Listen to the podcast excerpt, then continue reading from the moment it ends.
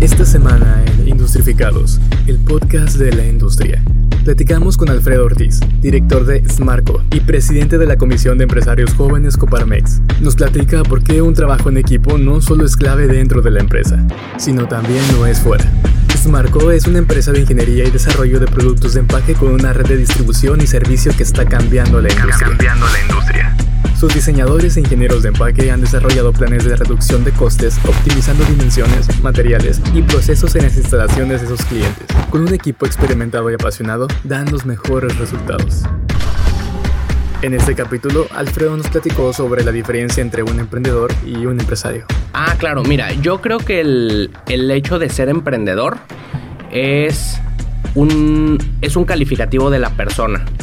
Es decir, tú puedes estar trabajando en una empresa y ser un ingeniero súper emprendedor, porque estás buscando cómo hacer las cosas nuevas y vas e integras y solucionas problemas que nadie te enseñó a cómo solucionar. Desde mi punto de vista, eso significa ser emprendedor. En el mundo empresarial hemos adoptado el emprendedor para aquel que en base a los recursos que tiene y a las oportunidades de, trasladar valor que ve en el mercado, genera una propuesta y va y la entrega.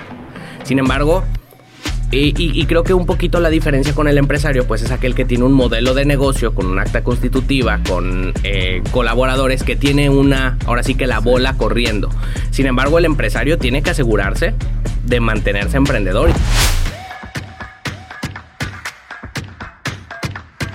Bienvenidos, queridos industrificados. Hoy tenemos a un super invitado, Alfredo Ortiz. Él es presidente de la Comisión de Jóvenes Coparmex.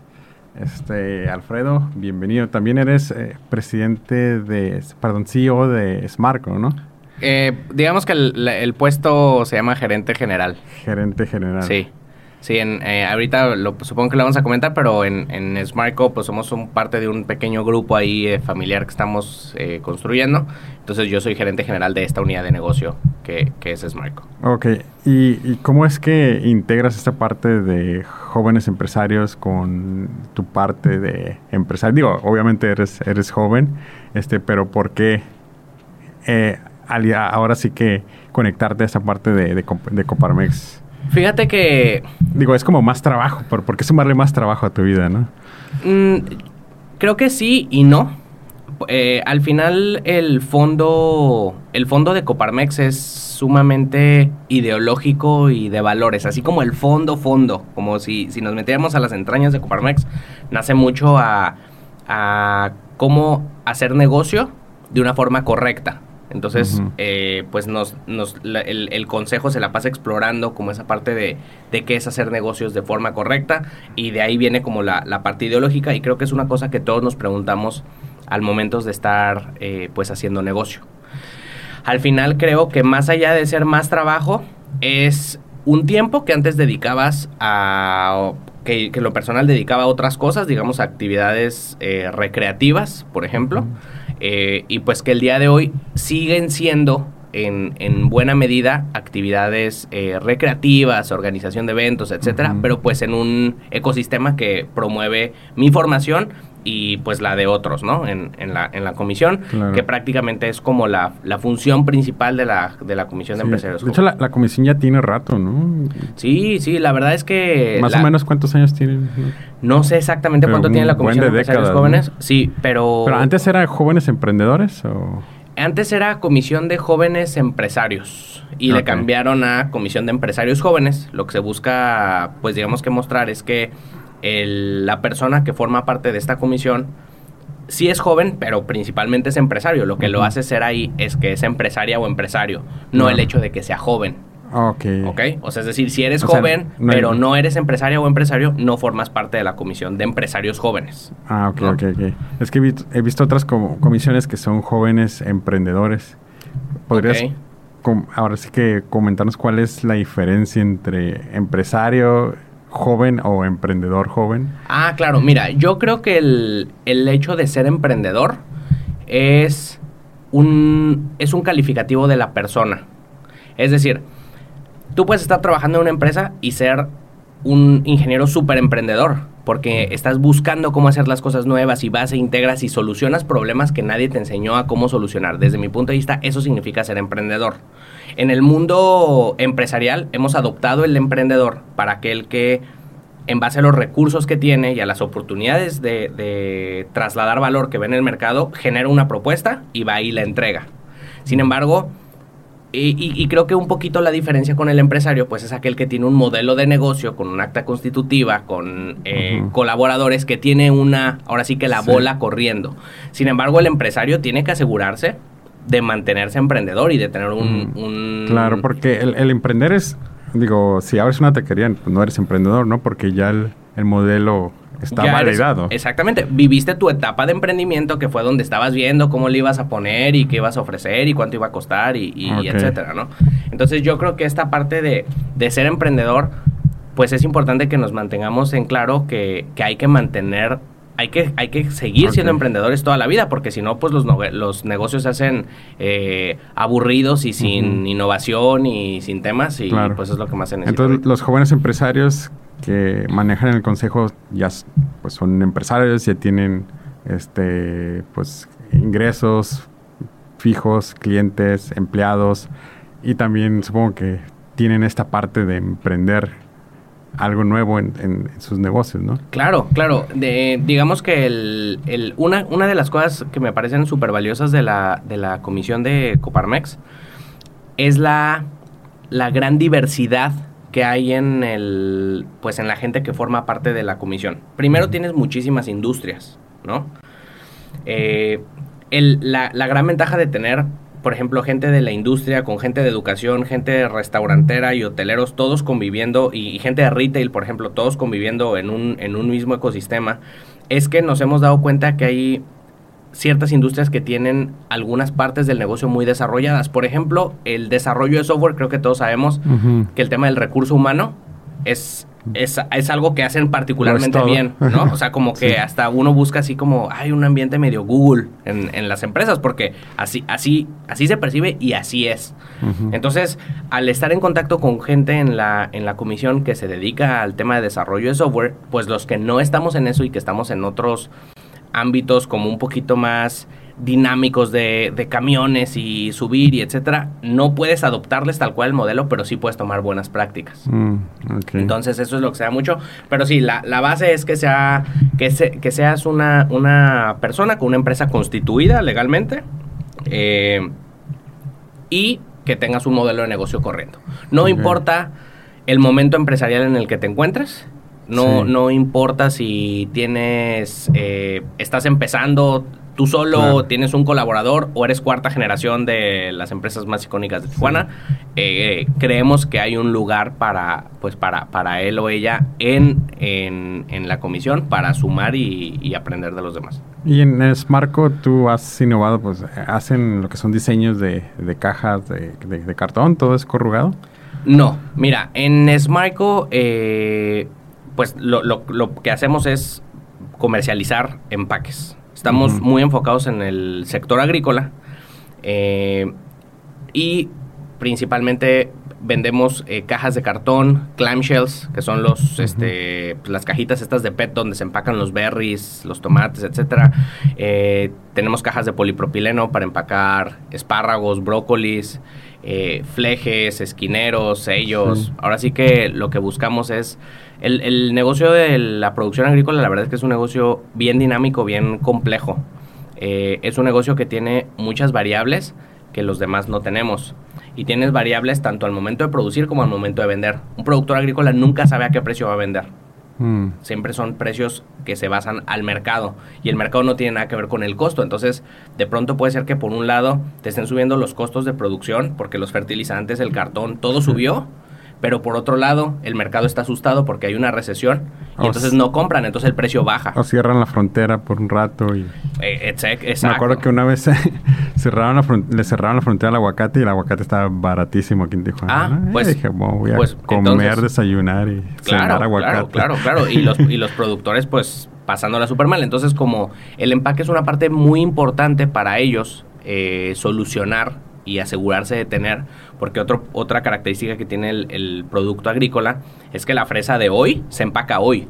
No se empaca mañana. No hay posibilidad de, oye, es que la caja no salió hoy, te la entrego mañana. Mañana ya no sirve, pues se necesita hoy, en este instante. Entonces, es por eso que hay un gran valor como proveedor de darles al, al, solucionar esto, ¿no? Desde ser muy competitivos en precios, porque es una industria de, de volúmenes importantes, pero en donde cada penny cuenta para la rentabilidad del productor. ¿Y es estresante esto para ti? Sí, yo creo o al inicio fue... No, así es. Tiene que ser, tienes que... Te tienen que gustar las emociones fuertes, yo creo, para, para estar en, el, en el negocio en cualquier negocio que esté relacionado con la agricultura. Sí, es que veo como en las manos tienes este vitiligo. Ajá. Este, digo, yo tengo vitiligo, ¿no? Este, y mi doctor dijo, no, es que te ocupas bajarle el estrés. Fíjate que no sé, no, no, definitivamente soy, soy eh, activo, digamos, este, ansioso, diría. Eh, no sé si tanto estrés. En realidad me salió a los dos años y crece y decrece. Ah, este, Es como creo también bien hereditario. Mi papá tiene y varias tías de mi mamá tienen, o sea, o a mi hermano o a mí, nos, a uno de los dos les iba a tocar y, me tocó a mí. Sí, yo tengo toda la cara, tengo, no, no sé ah, si se nota. Me salió medio, medio parejo. Digo, este, este, es mi color de, piel, ¿no? Ah, no, no, no, no, para nada, no, no. Pero como que me salió parejo y digo, bueno, pues voy a disfrutar de mis nuevos privilegios. Claro, claro, claro. No, no, no. Sí, no, pues yo principalmente las manos, así. Ok. Entonces, ¿el, estrés es algo que, que te gusta? digo, no, no puedo decir que me gusta, pero sí me gusta estar en un ambiente eh, dinámico. Eh, creo que me aburro este, fácilmente. Mm, suena que son nuevos problemas todo el tiempo. Exacto. Pero siempre es como te dicen, ¿no? Tú escoge el problema que más te guste. Exacto, sí, no. Y la verdad es que es, son de los, dentro de las cosas, yo me considero un buen integrador.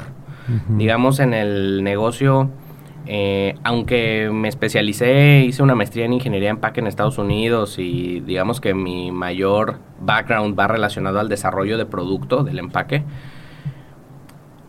creo que soy mejor integrador, es decir, le entiendo bien a la contabilidad, no soy contador, pero le entiendo bastante bien, le entiendo muy bien a la parte fiscal, le entiendo muy bien a la parte comercial, eh, le entiendo bien a la parte de desarrollo de producto, le entiendo bien a la parte de logística y operativa. Entonces, eh, pues mi, mi, función ha sido ser como ese puente entre las diferentes áreas funcionales para, para empujar este pues la parte del la, parte del negocio. ¿Y a ti te gusta transmitir, ¿no? La, parte del conocimiento, digo, porque se digo, estás relacionada en, en la comisión, estás dando clases en la, la universidad, o sea, es algo que realmente lo traes dentro, o sea, no es como que estás buscando una posición de como de, poder, ¿no? O una posición de, de, sacar más dinero. Digo, el objetivo de las empresas igual es uno, es uno de ellos, ¿no? Pero veo que la parte dinámica la traes, pero hacia dónde lo quieres dirigir más, ¿no? Ok, mira, creo que eh, las, los roles que tengo la principal razón por lo que lo hago es porque los disfruto muchísimo. Soy una me, me gusta mucho hablar y me gusta mucho conectar con gente.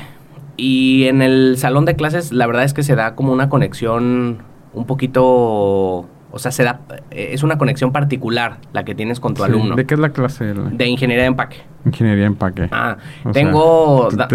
totalmente, sí, el tema. Tengo dando este diplomado, que por cierto es un diplomado que nosotros estructuramos, nos acercamos a SETI, se lo propusimos. Ah, este, digamos que es, es, un, es un diplomado que nace desde... Oye, ¿y, cuál es el perfil de las personas? Digo, yo no me imagino, bueno, para mí, ¿no? Así como que mi pasión es el empaque, ¿no? Así como que quiero un diplomado, así, quiero aprender esa... No, y pues imagínate, yo, yo, yo hice una maestría en empaque. En, ciencias de empaque. ¿Dónde la tomaste? En Michigan State University.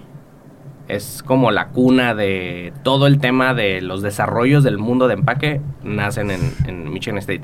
Y fíjate que cuando estaba eh, en eh, la iniciativa de esto, estábamos caminando en un show de Pack Expo en Las Vegas, eh, mi papá y yo, eh, y pues vemos ahí un bootcito de Michigan State y me acercamos y mi papá, Alfredo, deberías de meterte. Así me empieza como a, este, pues incentivar el hecho de, acercarme a la universidad.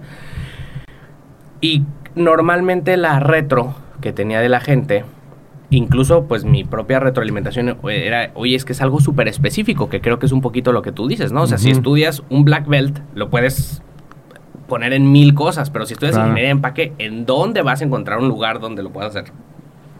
Pero ya que entro a la maestría me, me encanta porque me doy cuenta que es una cosa súper general más allá de ser específico, es general. O sea, la maestría es como, como si te enseñaran, imagínate el buffet, de que, a ver, esto es la comida china, esto es la comida italiana, esto es la comida... Y entonces ya tú ves a qué es a lo que te vas a meter. todo porque, el mundo, cada Porque imagínate la tecnología de empaque para hacer, para empacar un puré de tomate, que se empaca a 90 grados centígrados, y por otro lado tienes una fábrica que empaca un catéter y lo va a esterilizar ya empacado con óxido de etileno y por otro lado tienes unas lechugas que hay que controlarles el metabolismo para que duren más en anaquel y por otro lado tienes unos té y te vas dando cuenta de todas las cosas que hay en empaque en el que te puedes pasar una vida trabajando para un tipo de producto, pues. Sí.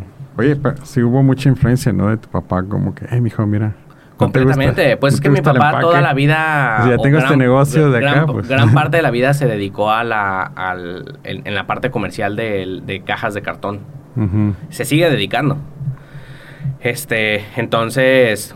Eh, y pues aparte, la, el, el, y, creo que esta parte que me gusta, que te decía de, de integración, el empaque es muy...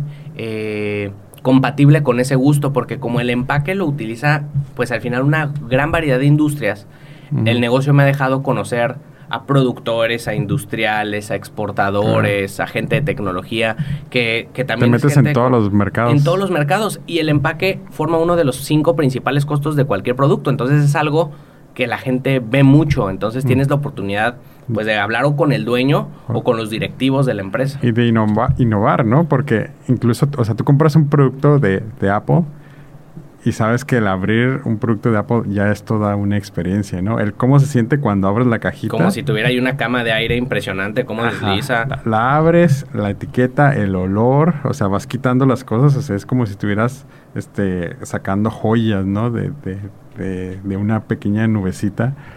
Y pues supongo que un montón de ingenieros y diseñadores se pusieron ahí a, armar todo eso.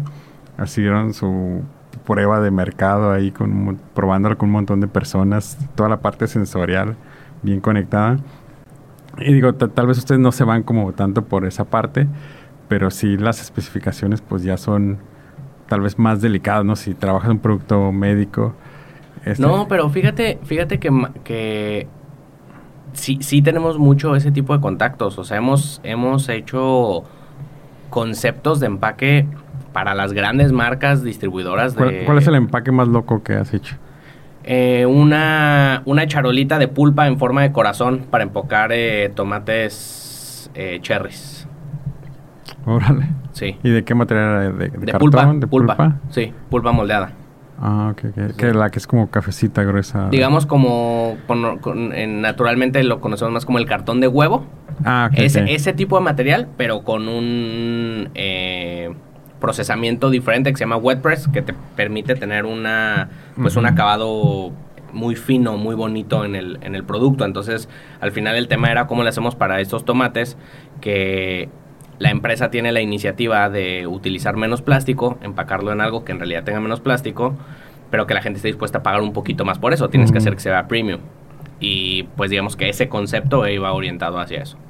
Oye, y, digo, para, pues para nosotros los ingenieros igual es siempre fascinante, ¿no? El cómo se hacen las cosas y, y todas las posibilidades, pero supongo que has tenido conversaciones incómodas con personas de que tú llegas acá todo emocionado y, y acá tu amigo así como que sí, güey, este, pero Mejor vámonos de party, ¿no? No, y, fíjate que, por ejemplo, el, diplomado de ingeniería de empaque es, eh, es lo que buscamos, que, que, esto que dices, que esta curiosidad de cómo se hacen las cosas, los alumnos que, que se meten al diplomado conocen una fábrica de cartón, conocen un laboratorio, porque damos las clases en, en las aulas, pero aparte hacemos visitas. Mm. Entonces van y ven cómo se hace el trabajo? Cómo se hace el papel a, a, a, la empresa, pero a, otras empresas también, para que vean el proceso de producción, pues, ¿no? Cómo se hace el papel, cómo se hace el cartón corrugado, cómo se hacen los moldes de termoformado, que es un laboratorio de dinámica de empaque, cómo se hacen las pruebas. Entonces se llevan como esa experiencia vivencial conectan aparte con estas empresas para, pues, para cualquier oportunidad de negocio en el futuro eh, y te al final te termina despertando esa curiosidad. Y creo que es bien importante, tú como, como ingeniero lo sabes, es muy diferente el estar tomando decisiones en base a pues algo que te imaginas a en base a algo que ya viste cómo es. Entonces, cuando tú estás diseñando tu caja como usuario o decidiendo pues las configuraciones de empaque como usuario que va a hacer, ya sabes las capacidades que tienen los proveedores allá afuera. Entonces, haces algo que también sea económicamente más eficiente para todos y terminas generando pues un super valor para la empresa. ¿Y cuál es el problema ahorita más grande que tiene que tienes Marco en sí en, en supongo que es proveeduría, ¿no? No, fíjate que no. Yo creo que, que ahorita el problema, más que el problema es el reto, es que tenemos tantas eh, variables macro que es difícil tomar decisiones grandes en este momento. Creo que estamos en un punto en donde tenemos que estar muy sigilosos y con los ojos abiertos a ver a qué es lo que va a pasar para entonces nosotros eh, pues digamos que tomar buenas decisiones, ¿no? Por un lado, por ejemplo, pues toda la logística del mundo está ya un poquito más estable, pero el, años de pandemia fue una locura, o sea, de estar pagando fletes de Asia de 1.700 dólares, terminamos pagando algunos en 20, que hubo mil dólares, pues, ¿no? Un contenedor que de producto le cabe en 30 mil, entonces imagínate. Pero era de Asia, ¿no? Para acá. De Asia. Eh, de Perú también subieron bastante los, los fletes. Eh, eh, por otro lado, el tema de que no hay disponibilidad de materias primas. Entonces, este, pues aunque esté caro, el, traer de, Asia eh, eh, funciona bien. ahorita, pues las tensiones comerciales entre, entre China y Estados Unidos es una cosa que puede tener, pues ahí ciertos, ciertos impactos importantes. entonces, creo que es, lo, lo interesante es pues estar, mantenernos muy informados. Creo que más que nunca como, como empresas es importante tener acceso a buena información para poder tomar buenas decisiones en el futuro.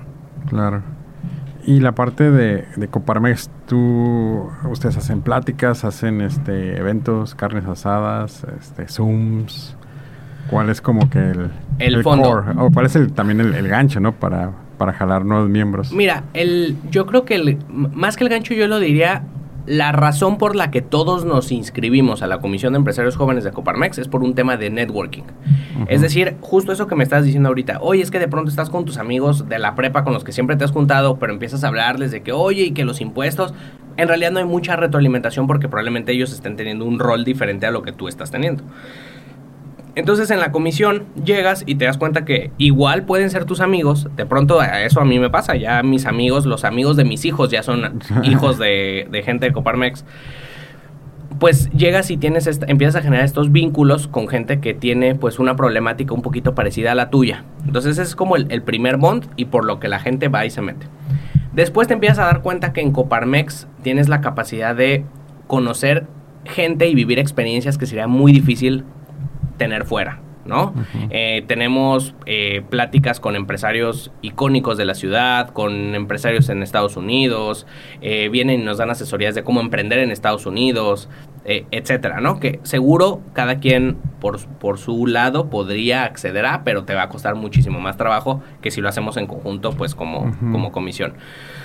Y en el tercer paso, cuando empiezas a, a integrarte, este, pues un poquito más a la parte eh, de conocer los valores de Coparmex, creo que es ahí donde se genera ese gancho y es donde conoces gente que tiene 30 años colaborando y sirviendo a, Coparmex, porque es la parte de eh, pues cómo funciona la empresa en la sociedad y para qué se hacen las empresas. Y entonces es esta parte de Coparmex de más y mejores empresas, porque sí queremos más empresas, pero también que sean mejores. Entonces, ¿qué es hacer una mejor empresa? Entonces, como que tienes toda la parte en la que estás, estás ejecutando tu negocio, después tienes esta parte de Coparmex ideológica en donde es como la conciencia de cómo haces el negocio, vas y pruebas el negocio, pero después en la comisión conoces otra gente y vinculas y etcétera. Entonces, pues creo que es como un, círculo, eh, un, ciclo muy positivo eh, para, pues para aquellos que encontramos esa parte.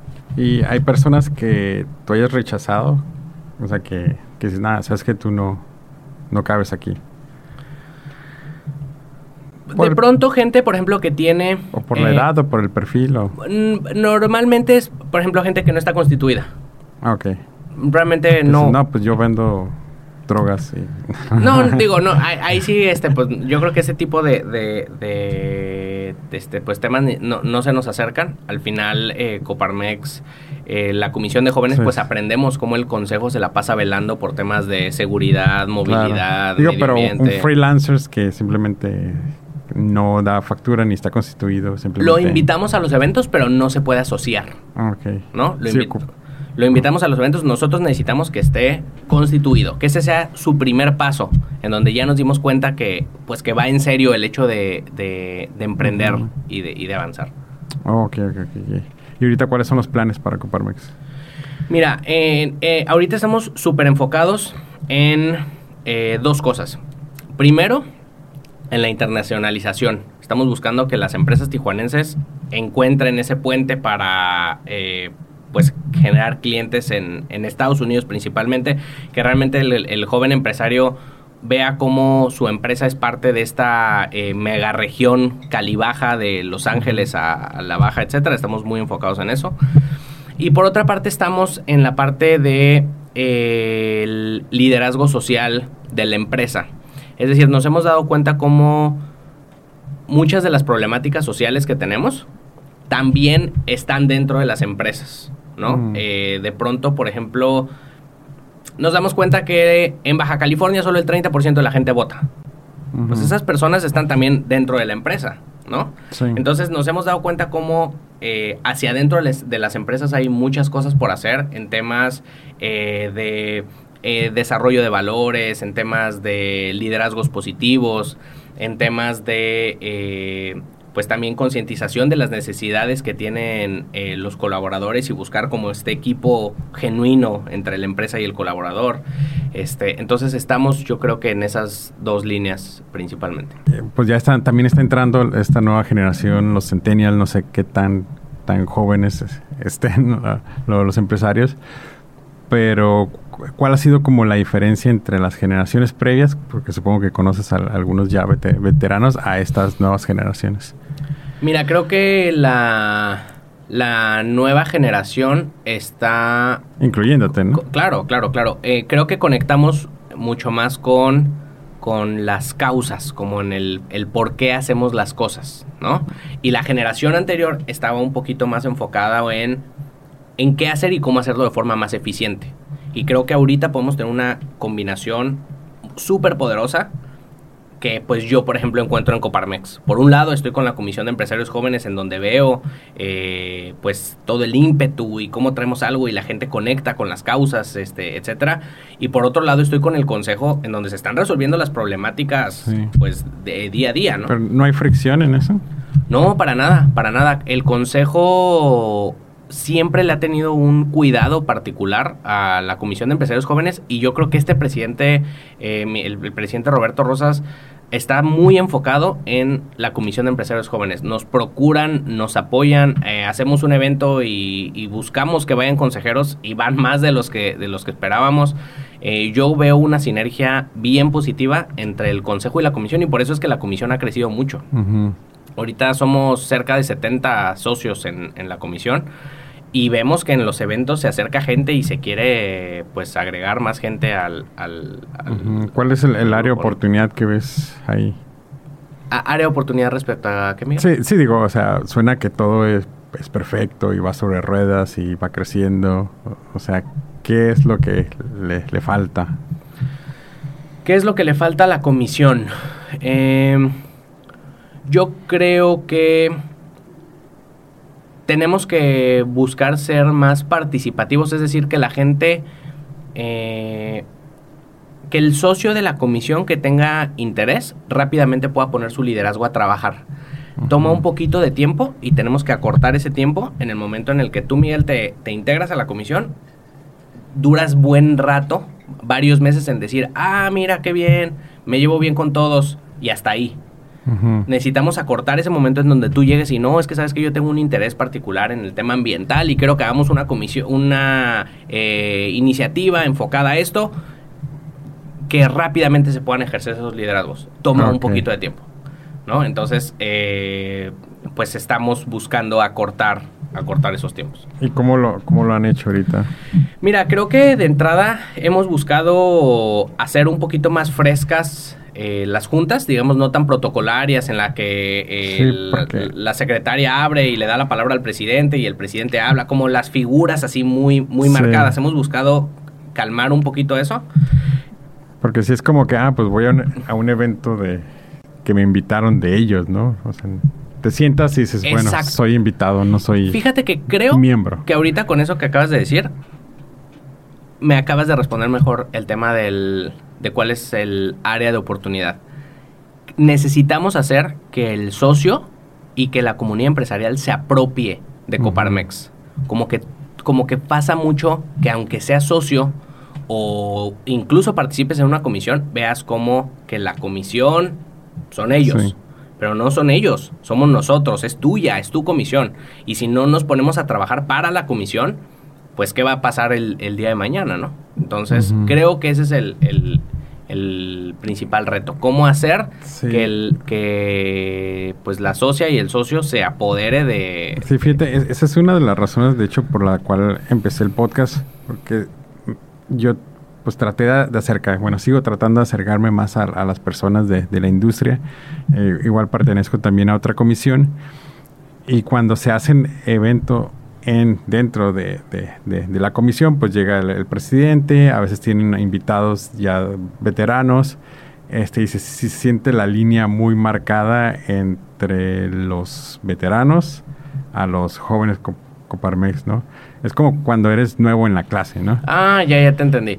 Entonces, ¿cómo te acercas a esta persona? Y también es como que, bueno, pues esta persona pues ni siquiera tiene interés en mí, ¿no? Porque me voy a interesar en, en lo que él haga. Y aparte estamos en, en- aparentemente en mercados diferentes. Este es como esa parte, cómo pasas esta parte de novatada a, A pertenecer en realidad. a pertenecer. Mira, creo realidad. que, creo que en Coparmex en particular, esto se hace un poquito más ligero porque como, como, el, como el valor de Coparmex, que, que la verdad lo, lo cargan y lo entienden y lo han vivido mucho más, pues estas generaciones con más experiencia, es el servicio. Como que ellos ya saben, oye, a ver, soy consejero Coparmex, me, me debo a darle servicio a la comunidad empresarial de Coparmex. Por eso soy consejero. Entonces, al momento en el que me acerco con la comisión y se acerca Miguel a preguntarme una, una, hacerme una pregunta, mi deber como consejero es aconsejarlo. O sea, se, se da un poquito, se acorta más esta parte, ¿no? Pero también, Miguel, creo que a manera de la personalidad de todos nosotros, pues es un lugar en donde te expones a muchas cosas, ¿no? O sea, de pronto nos ha pasado, por ejemplo, que, que gente nos dice así en corto, oye, es que la verdad me da mucho miedo hablar en público, pero quisiera aprender. Claro. Ah, perfecto. En la siguiente sesión, tú nos vas a hablar de qué te pareció la sesión de la sesión pasada. Y en ese momento, enfrente de 50 jóvenes que ya son sus amigos y etcétera, se para, toma el micrófono y le dice como una recapitulación de qué fue lo que le Claro. gustó y no Y le digo, gustó. no, no sería mejor tal vez que hablaran de algo que, que ellos dominen más, como No. es su negocio, ¿no? No, pero por, por ejemplo, en ese caso fue un evento que le gustó, Ah, o sea, una capacitación que te gustó. No, no, entonces- no es como el maestro, tú expones mañana. No, no, para nada, para nada. Es, es decir, ah, ok, oye, pues mira, para aquellos que se perdieron la charla pasada, ¿qué te parece si vas y en cinco minutos nos cuentas de qué fue, y qué te pareció y los principales comentarios que te gustaron? Este, entonces, pues también creo que esa parte en la que de pronto que se vive muchísimo en la venta, ¿no? Cómo acercártele a ese nuevo prospecto, pues es algo que no todos traemos tan, tan naturalmente y que se desarrolla muchísimo en la comisión. Claro. ¿Y cómo haces ahorita para balancear tu vida entre la escuela, el trabajo y pues supongo que también tienes familia? y- Claro, mira, eh, lo más, digamos que el, el- desde mi punto de vista la clave un poco para balancear es evitar que una cosa compita con la otra. Es decir, me gusta dar clases, pero doy clases de algo que está relacionado con la empresa. Mm. ¿Ok? Y me gusta participar en, pues digamos que en un tema social y de comunidad, pero que es una cosa profundamente empresarial. Y me gusta tener amigos de esta comunidad Claro. pero me aseguro que, me, sus- que, mis, que estos amigos pues se integren a mi vida familiar también. Entonces tu vida sí está como que trataste de, de, que sea armoniosa en ese sentido. Totalmente, o sea, mi esposa me... ¿Ella trabaja en Smarco? No, no, no. Ella tiene una asociación civil y es socia de, de Coparmex. Ah, ok. Entonces por lo menos la ves en las juntas, ¿no? Va, en, las juntas. Es incluso, la verdad es que, eh, digamos que a manera de relación de pareja, la comisión nos ha eh, fortalecido mucho porque es como esta actividad que compartimos, pero no estamos revueltos. Es decir, estamos juntos en esa actividad, pero ella tiene su proyecto y yo tengo los míos. Entonces, eh, pues no, no, se hace un poquito más compleja la, la, situación, ¿no? Pero sí tenemos pues muchísimas iniciativas que se llevan a cabo juntos. Eh, los, los amigos que hacemos en la comisión son juntos. Eh, todos los temas sociales que hacemos los fines de semana de gente que tiene que estar relacionada con la comisión o empresas o etcétera, lo hacemos juntos y los, los niños siempre están con nosotros. Entonces. Oye, y bueno, supongo que tú tienes ese insight por la parte de, de, tu esposa. Este, algo que he visto y que se me hizo súper raro es que en las comisiones se separan hombres y mujeres.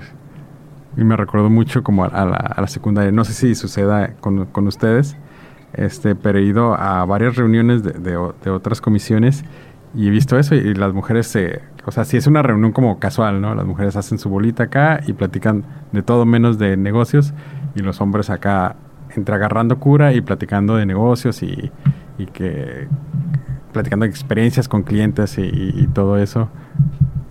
¿Es algo que pasa con, usted? Mira, hemos incluso eh, hicimos un evento en particular para el tema de pues liderazgos empresariales eh, de la mujer en, dentro de la comisión porque es de nuestro interés pues que la, que la comisión se nutra más de mujeres, ¿no? Ahorita más o menos, digamos que de las casi 70 empresas serán 14, 15 mujeres. Sin embargo, esas 14, 15 mujeres son muy activas. O sea, al final en las reuniones, por ejemplo, de los 70 tendremos, eh, digamos que una junta promedio van 30, 40 personas, pero las 15 mujeres están presentes. Entonces, eso es, lo, es algo de lo que nos hemos dado cuenta. Respecto a que nos separemos, yo la verdad no, no para nada. ¿eh? Casi siempre, si por ejemplo después de la junta es de, oye, vamos a tomarnos una chévere en algún lugar, las, las mujeres y los hombres van todos, ahora sí que conforme a nuestras agendas. Pero no, no, para nada. Yo no he visto este, una, una, separación. así. No, no, no, no, para nada. Entonces, solamente me, tocó suerte en, esos eventos.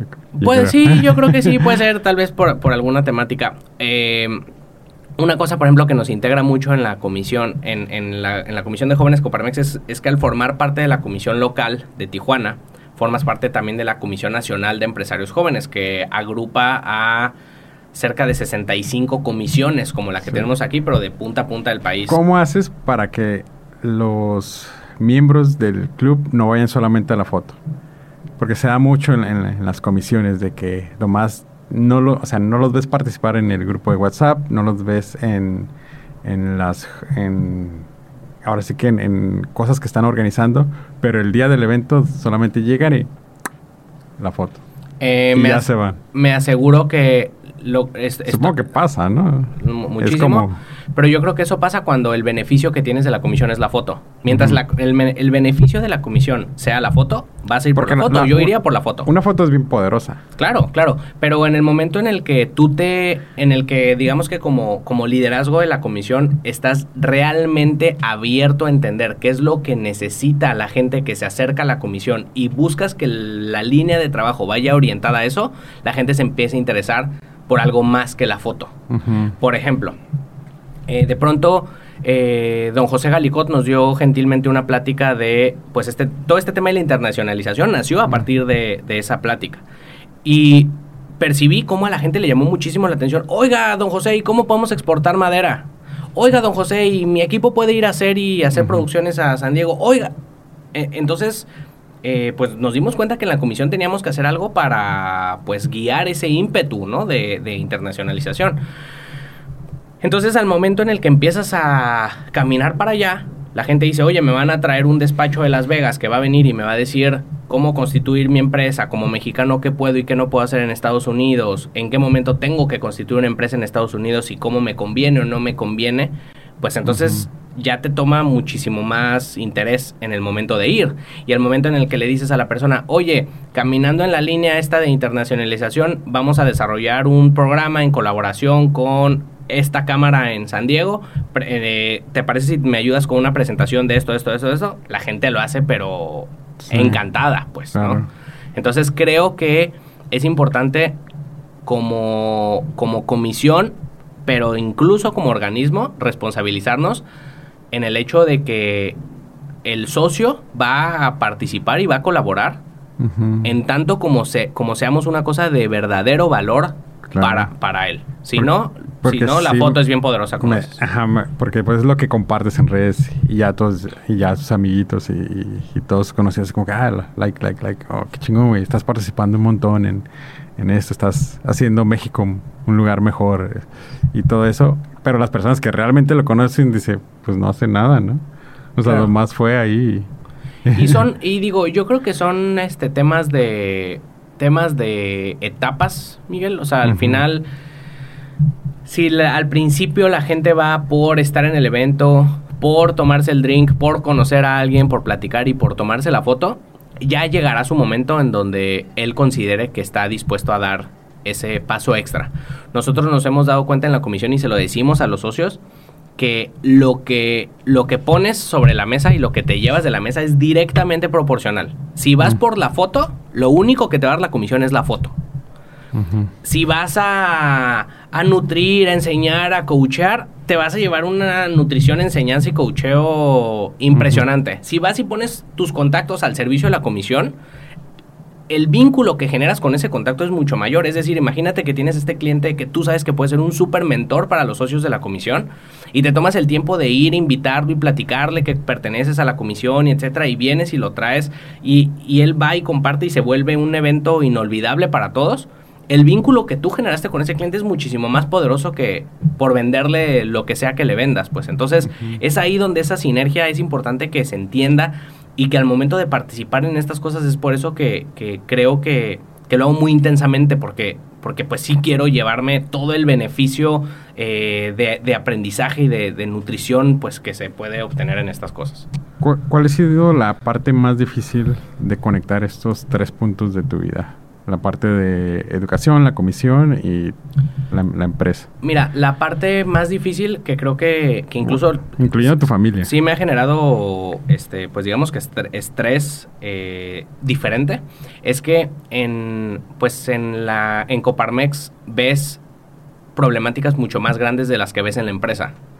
Eh, de pronto nos damos, me, me he dado cuenta que pues somos muy, somos muy buenos para criticar ¿no? En general, siempre tienes el WhatsApp con las tías y todos subiendo la nota de lo que dijo el político y todos, pues, ahí criticando al, político. Pero como, pues, en Coparmex el, el consejo a los jóvenes nos ha enseñado que criticas, propones y haces, perfecto, ya está la crítica. Ahora arma la propuesta para desarrollar esta, solucionar esta super problemática, ¿no? Eh, y después poner la solución. Entonces me he dado cuenta cómo, los cómo las problemáticas que tenemos son realmente complejas. Se necesita la participación de diferentes sectores y se necesita una labor eh, política y empresarial bien importante para poder conectar a toda esa gente y que se mueva en coordinación para hacer este, ciertas cosas que en la empresa es un poquito más fácil eh, pues solucionar o avanzar o al menos ver cambios, ¿no? Y probar. Oye, yo creo que es para allá, me equivoco, no pasa nada, voy para atrás. Ahora. Así, o sea, despides, implementas. Este, despides, implementas, contratas, este, bajas precio, subes precio. ¿Puedes bajarme esto como a una situación que hayan tenido en Comparmex? Eh Sí, claro. Vamos a pensar que eh, nos damos cuenta que eh, en diferentes industrias eh, las empresas tienen un problema importante de rotación. Rotación de personal. Rotación de personal. El problema de Tijuana bien problema de Tijuana bien cañón. Y entonces después te acercas a la gente y te das cuenta que, que, hay un problema de rotación porque volvemos a lo mismo, no hay este sentido de apropiamiento de las empresas. Tú trabajas por una empresa y sientes que estás de paso por esa empresa. Entonces lo que le pase o no le pase a esa empresa, a ti te da igual. Después te vas y te das cuenta que el tema salarial pues digamos que Tijuana es una ciudad que paga bien, pero entonces te das cuenta que el costo de vida es altísimo. ¿Y por qué el costo de vida es altísimo? Porque el transporte pues es de entrada súper caro y la vivienda, ¿no? Sobre todo la vivienda. Y el transporte, es, o sea, el transporte es lejos, ineficiente y costoso y la vivienda carísima y para más o menos tener un, una vivienda a un costo, eh, digamos que asequible, te tienes que ir lejísimos, entonces pues ahora estás inflando el tema de transporte. Entonces, ¿cómo solucionas eso? Porque no puedes solucionar eso diciendo a los empresarios, Ay, pues no se preocupen, páguenle el doble. Porque entonces, ¿qué, le va a pasar al negocio? ¿no? Nos vamos a empezar a tambalear. No es rentable. No es rentable. Pero entonces tampoco le vas a decir a la persona, oye, sacrifica tu estilo de vida por, por que se mantenga la rentabilidad de la empresa. Es un problema importante y entonces ahí lo que tenemos que hacer es solucionar de fondo pues las problemáticas de transporte y de vivienda que hay pero no es algo que, hoy aquí en el podcast vayamos a, Y es algo que también los empresarios este, pues, normales que no estén en la industria inmobiliaria puedan resolver, ¿o sí? Yo creo que sí, te voy a decir por qué. De pronto, por ejemplo, me, voy a me voy a cambiar un poquito de digamos que de narrativa a una a una cosa que sí he visto que se puede hacer. Y regresamos al tema de, de movilidad y vivienda. De pronto nos damos cuenta que el colaborador que aprende a hacer servicio social en la empresa termina teniendo un vínculo más especial con la empresa. Es decir, si tú trabajas en una empresa, Miguel, y en esa empresa tienen un programa para ir a hacer una ayuda a alguna causa que la empresa crezca, la empresa pone sus recursos, se juntan los colaboradores y van todos dueños, gerentes, todo mundo y van y ponen de su tiempo algo para ayudarle a alguien. A todo mundo nos gusta ayudar. Es una cosa que, nos nutre el, esta parte humana que tenemos. Entonces el vínculo que se genera con la empresa es mayor y aparte la empresa está teniendo un impacto positivo. Es un poco más difícil hacerlo cuando eres una empresa de cinco personas porque, oye, ¿qué hago? O sea, ¿cómo lo hago? E, es, mínimo, ¿no? Entonces de pronto vamos y conocemos una empresa eh, eh, que se eh, socia Coparmex que tiene 2.000 colaboradores y esos 2.000 colaboradores lo que hacen es que una vez al año, en conjunto con autoridades y etcétera, van y reconstruyen o readaptan escuelas, albergues, espacios públicos. Entonces imagínate 2.000 personas trabajando un día, pues hacen algo... Grande. Súper grande, ¿no? Y el tema de delincuencia baja, porque las, colonias que están alrededor de la empresa, pues de pronto eh, había muchos asaltos a la gente que salía, la colonia se apropia también de la empresa y empiezan a cuidar a la empresa, entonces a la gente que trabajaba en la empresa bajaron muchísimo los asaltos porque se generó ese tema de comunidad. Al pertenecer a Coparmex, aunque es una empresa de cinco personas, es como si fueras de esa empresa de 2.000 personas, porque ya somos una comunidad de empresas. Entonces, ahora sí, a ver señores, ¿qué vamos a hacer? Vamos a hacer este día para esto es puedes hacer esta, esta fuerza de, unión, pues. Entonces, tú que tenías ese ímpetu de querer ir a colaborar, este, tú con tu equipo de cinco, ya no tienes que inventar nada. Vas y te subes a una cosa que ya se está haciendo y como empresa tienes esos beneficios, pero aparte le estás regresando un poquito a la comunidad. Entonces, más o menos va un poco por ahí. Pensemos si el tema de transporte es un reto, es más fácil que, pues si todas las empresas del, de la zona pongan a trabajar un transporte en conjunto para todos, ¿sabes?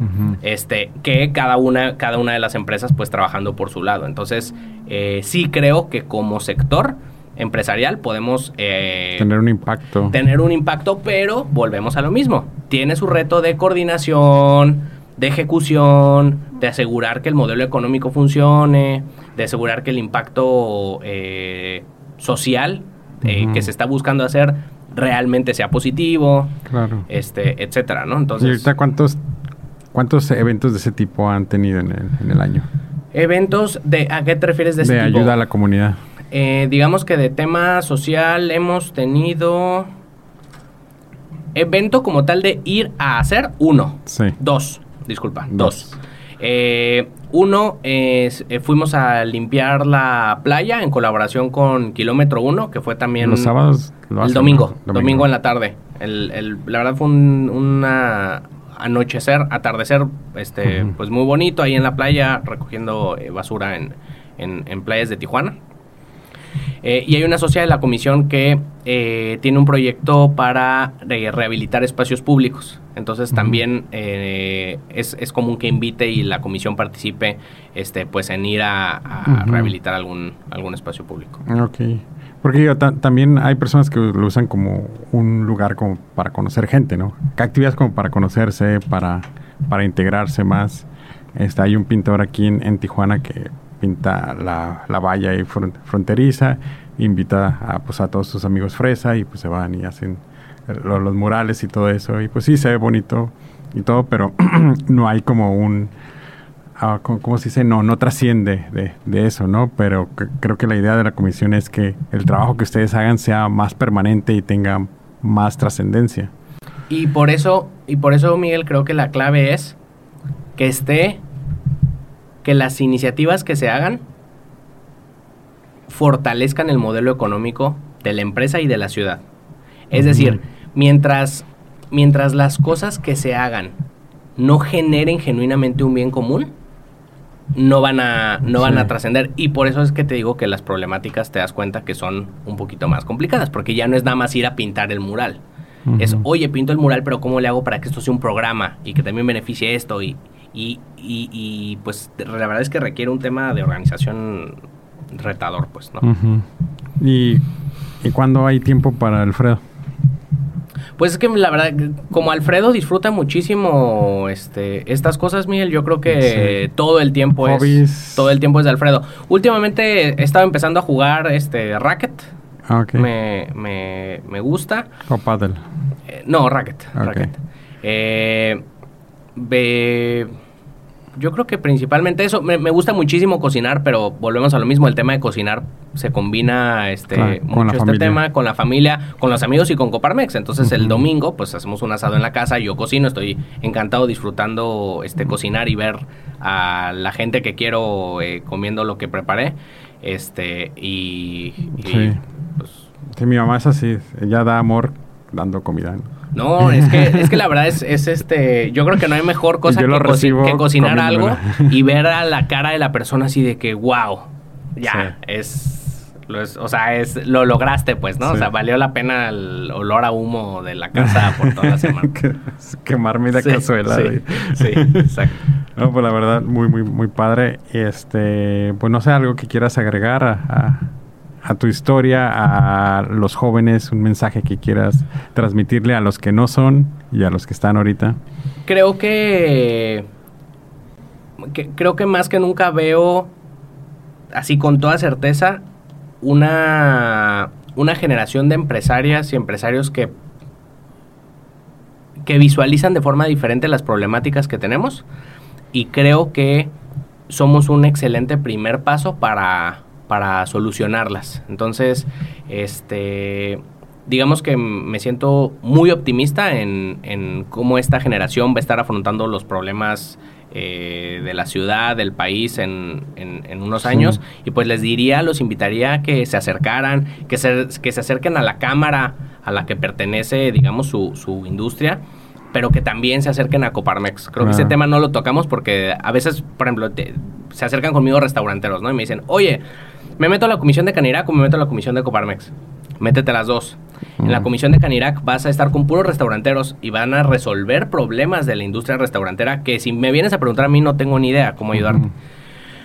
Pero en Coparmex vas a ver un tema, eh, como te decía, mucho más ideológico, de participación y en general, pues de, todas estas industrias conviviendo. Más empresarial. Más empresarial, exactamente. Oye, ¿y cuál es la, ¿Ustedes compiten con Canacintra? No, para nada. Nosotros, son amigos. Nosotros tenemos que fortalecer a Canacintra, fortalecer a Canirac porque fortaleciéndose las empresas que pertenecen a esas cámaras, pues la comisión de jóvenes también se va a fortalecer. El ecosistema se fortalece. Completamente. Mira, hemos estado, la, la comisión de jóvenes Canacintra eh, nació este año, eh, pero digamos que con jóvenes Canidac, por ejemplo, hemos hecho eventos en conjunto muchísimas veces. Les mandamos el evento y vienen, nos mandan y nosotros vamos con ellos.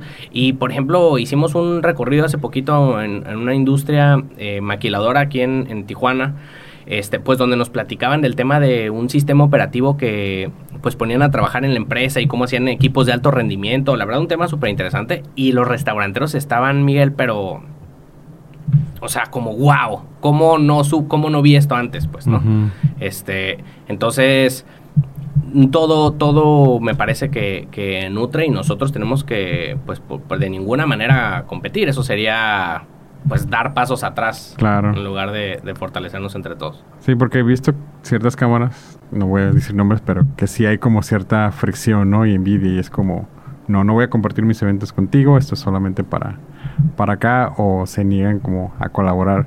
eso, es una falta de visión que yo creo que solo, solo limita a aquel que, que, así lo ve, ¿no? Es decir, en el momento en el que nosotros veamos como competencia a otra comisión, lo único que va a hacer es que nosotros nos vamos a limitar a todo lo que podríamos aprender y sumarle a nuestra comisión de lo que esa comisión sí, de, hecho, hace poquito vi un, libro que se llama El principio de Peter, este, que habla sobre la escalabilidad corporativa donde van su, las, personas que son buenos operadores lo suben al, ahora sí que a técnico, que lo suben a supervisor, que lo suben a administrativo.